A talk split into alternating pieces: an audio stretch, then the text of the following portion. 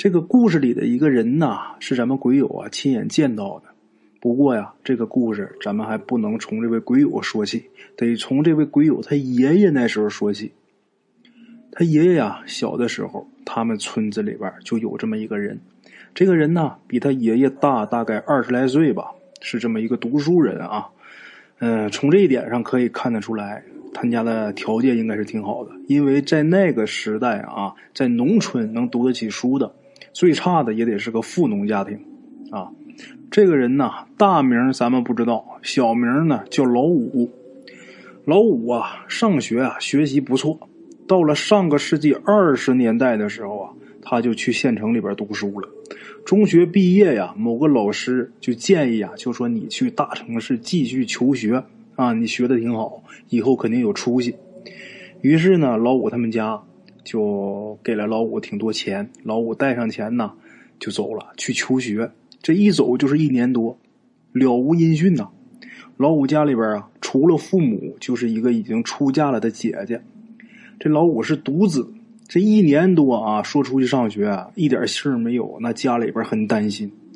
好在呀，一年多以后，这老五他全心全意的回来了。这次回来啊，这个家里边啊就说得了，也别让他去上学了。你说这一走一年多不放心，这样吧，给他张罗个媳妇儿吧。这个老人的心思啊，就心想：娶了媳妇儿，你就该定了性、定了心了，是吧？也就稳定下来了，也别出去折腾了。结果呢，为他找媳妇儿这个事儿啊，操了一年多的心，折腾一年多，把这个婚事啊，几乎都给他全都定完了、定好了。结果呢，快要结婚的时候，这老五啊又跑了。等这次跑啊，是过了半年以后，他才回来。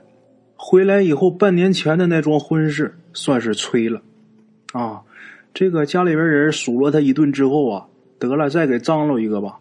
这边正张罗着呢，老五在家待了几天，他又跑出去了，啊，这回跑出去还是半年，也不知道他跑出去是干什么。这个他总这么来回折腾啊，这家里边啊，逐渐的就不再催他结婚了。就这样，老五又折腾了得有十来年呐。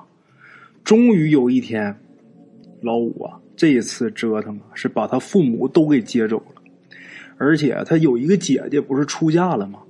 他把他父母接走，他连他姐姐都没通知，都没告诉一声。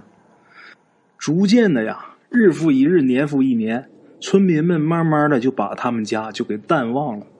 啊，咱们话说，一晃几十年过去了，有这么一天，这老五突然间跑回来了。这个时候就已经是上个世纪六十年代了。这时候他姐姐啊，那时候已经快七十岁了啊。可是老五回来呢，他的样子一点没有变，还是当年那三十来岁的样子啊。刚回来的时候，谁都觉得这就是老五，因为村里边好多人之前见过他啊，但是没人敢认。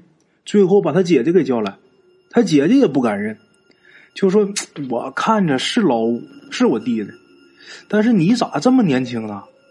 是吧？你们这一晃，这都几十年了，你怎么还这么年轻？最后啊，连村里人呐，在他姐姐这乱七八糟这些人给这个老五折腾一上午，把这老五给问烦了。他就说：“嗨，我不是老五，其实啊，我是老五儿子。”啊，他这么一说，大家也就释然了。啊，把老五年轻时候的相片啊拿出来。跟现在这个老五一对照啊，那完全就一模一样啊，一点不差的。当时的人们呐很淳朴，然而啊警惕性却也高啊。他一个没有身份的人突然间回来，而且还文质彬彬的。上个世纪六十年代啊，我们这边啊跟台湾那边啊还属于这个对峙阶段。有人呢就怀疑啊，就说他是不是从台湾那边来的呀？是吧？该不会是特务吧？老五啊，他倒并不在乎别人的说法。过了一段时间呢，有这么一天晚上啊，就有人听见老五他住的屋子里边有动静。他们家这老屋啊，早就没了。回村之后啊，老五的姐姐啊，在自己家院子外边给他搭了一个一间小房，就是有人听见呐，这小房里边有人说话啊，还窃窃私语。就这么的，就给报告了村干部。这村干部也怕是特务啊。然后特意带了几个民兵到他们家去抓他。等敲开门以后，这老五很淡定啊。村干部就问他啊，谁来了？老五说：“我爹妈呀。”众人进去一看，还真是老五的爹妈。可是啊，当年这二老跟老五走的时候，已经快六十岁了。这会儿三十多年过去了，怎么还是五六十岁的样子呢？你说年轻的回来，他说他是老五的孩子，那这老头老婆他总不能说是老五父母的孩子吧？啊，很奇怪。村里人呢有很多迷信思想。一看呐，这事这么怪，就把老五啊是特务这个心思就给压下去了。不对，这里边肯定有别的事儿啊！就这样，老五他们一家三口啊就在村里边这么住着。老五的父母呢，没事就在村口晒太阳，要不就跟别人聊天。老五呢，他也不下地干活，他就是带着村里边小孩玩啊，咱们鬼友他爸他叔啊。都跟这个老五玩过，还在一起吃过饭。嗯，老五他们家呀，说到吃饭这事儿啊，还有一个比较神奇的地方。他姐姐啊，就给他们家送过去这么一缸米面，说是一缸米面，其实也就是二十来斤。这一缸米面就没见他们家吃完过。但是啊，村里边有亲戚朋友请他们吃饭的时候，他们家人的饭量和一般人差不多，几乎一样。所以大伙儿就很奇怪，这米面怎么就能干吃不了呢？也有偷偷去他家看的，他家和别人家也没有什么不一样的地方啊，没有什么奇怪的地方。这样又过了几年呐，这个社会啊就开始越来越乱了，因为到了文革了嘛。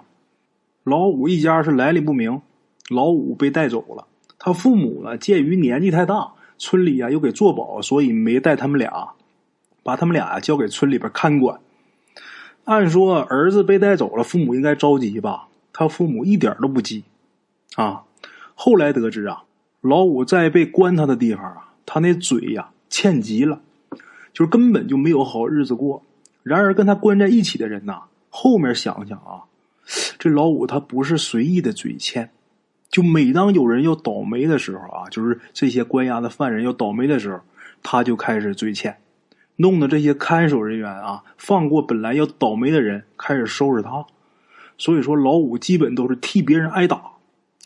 不过挨了打啊，他也觉得没事就不光是啊说说我没事他是真的一点都看不出来伤。有揍他的人呢，就奇怪，就说你还真是啊，怎么打没事这怎么回事老五啊，就跟人家说，还跟人家说呢啊，因为你们力气太小。就因为这又被人家暴打一顿，但是不管怎么打，身上一点伤没有。老五被抓进去啊，半年以后有这么一天，他父母啊忽然间去找他姐姐，跟他姐姐说要走了，啊，问他闺女说要不要一起走。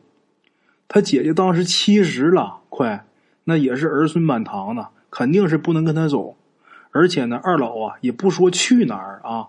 说儿子要走了，他们得跟着回去享福，也没说去哪儿，就问他女儿：“你跟不跟着走？”那可人家肯定不跟着走啊！啊，当天夜里呀，这二老他们俩就走了。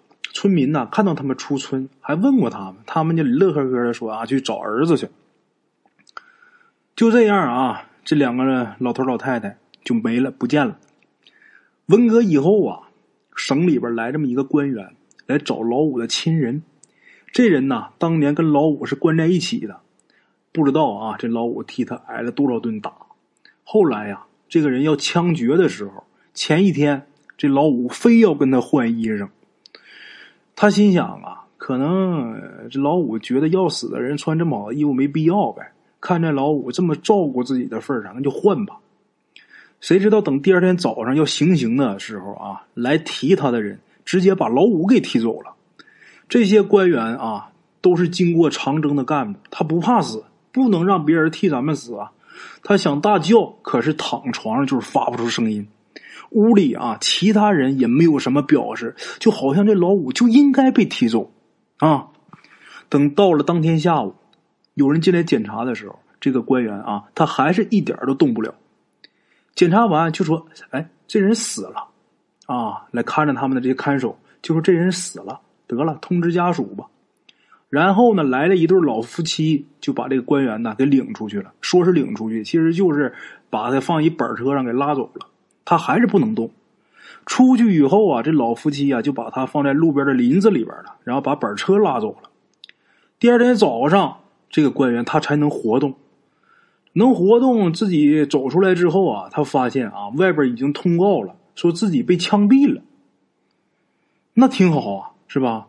正好借着油子，他隐姓埋名藏起来了。文革结束，他才出来的啊。这时候啊，这官员来的时候啊，老五的姐姐也去世了。官员很失落啊，然后走了。又过了十几年，老五又回来了啊。这个时候就已经将近九十年代了，老五还是三十来岁的样子，而且这次啊，还是跟父母一起回来的。他们一家这次回来啊，那可是轰动全村呐。他姐姐呀，活着的时候生下一儿两女啊。他的这些外甥啊、外甥女现在都挺大岁数了，都来找他干啥呢？就逼着这老五啊，就说您哪去找那当官的？这当官的现在肯定想报答你呢，咱们也跟接点光。这老五就说什么不去。他外甥外甥女啊闹了几次，这个老五也不答应。最后这老五啊就被他外甥外甥女给轰走了。啊！你不答应，你也别跟我们家住了。以后呢，他跟他外甥外甥女啊也不来往了，不来往了。那么老五一家住哪呢？住在一个他小时候的朋友家，就老五小时候的朋友家啊，也很大年纪了。呃，小时候玩的好，也是他的远房亲戚啊。但是这不比姐姐啊，你住人家那儿，你不能白住啊，得给人交房钱啊。于是啊，这老五就出去工作了。去哪儿呢？离他们村子啊三十多里有一个厂子，需要搬运工人。搬的啥呢？咱们鬼友啊不清楚，就知道啊一个挺大一个大麻袋，特别大。这麻袋得两个人才能扛动，所以啊工作都是两个人一组，搬一趟五毛钱啊。你搬一趟五毛钱，两人一人分两毛五呗啊。一个人大概一天呢能赚个两三块钱。老五呢，他不这样干。别人是两个人扛一袋嘛，他是一个人扛两袋别人两个人搬一袋还得一步一步慢慢挪，他一个人扛两袋都能小跑，所以他赚的肯定多呀。他一上午就能赚五六块钱，他每个月啊挣到三十块钱他就不干了。这三十块钱呢，除了交房租，就是买点酒、买点肉，一家三口吃。他父母啊，这次回来以后还是没有事就是晒太阳聊天这老五基本上啊，挣够三十块钱以后就是玩。当时啊，村里有一家家庭条件特别好，家里边有一台电视机啊，是黑白的。老五呢，带着一帮小孩去看电视啊，自己还说自己是擎天柱啊。就这么的，每天除了玩就是玩，玩的正好呢。有这么一年，村里边忽然间来了几个人，这几个人是干嘛呢？是做玉石生意的。听说老五的事儿了之后啊，跑过来之后见到老五是一口一个神仙的叫着。这老五啊就一直跟他们解释啊，我不是什么神仙。这对方呢不但不听，反而变本加厉，不走了，在村里边租房住下了啊。见到老五就磕头，最后把这老五给磕急了，就说：“我说我不是神仙，你们不信，那行，那我死了吧。”说完之后啊，一扬头，咣当，死尸倒地。啊，他说话真是算话呀，说死就死啊，把这个商人给吓得呀，赶紧都跑了。这村里人呢，赶紧去通知他们家父母啊。到家一看，那俩老人也不在家啊，然后再怎么找都找不到。村里最后没办法，只好通知派出所。好在啊，这个基层办事比较通融，最后决定什么得了，就埋了就算了。说埋那得找坟地呀，这坟地啊。就是在他们村里的一片田地当中，这个田地肯定不是一家的，它是分属好多家。这个老五下葬后第三天呢，有人起早下地的时候，就看见老五的父母了。他们呢也看见村民了，还主动啊就跟这个村民打招呼啊，就说我们先回了。这村民吓得是赶紧跑回去。回去说完之后，大家都跑乌泱泱都来看怎么回事啊！老五父母怎么突然间消失？这就出现了呢？这儿子都死了，我们来看看吧。最后一来看呢，他父母又不见了啊！这个时候大家就商量，就说这老五啊，可够神的，他的爹妈也够神的，要么咱们把他这个棺材挖出来看看吧？啊，说挖坟，大伙就说没这必要吧，因为一看这坟呐就没动过啊。有人说呀，别动了，估计没事但是大多数人还是说，要么我们挖出来看看。等把这个棺材挖出来之后啊，就有人说啊，不用开棺。为什么？因为这棺材呀，这棺材钉都没动过，不可能打开过。但是大部分人认为老五太神奇了，必须开棺看一看。结果呢，这棺材打开之后，这棺材里啥都没有。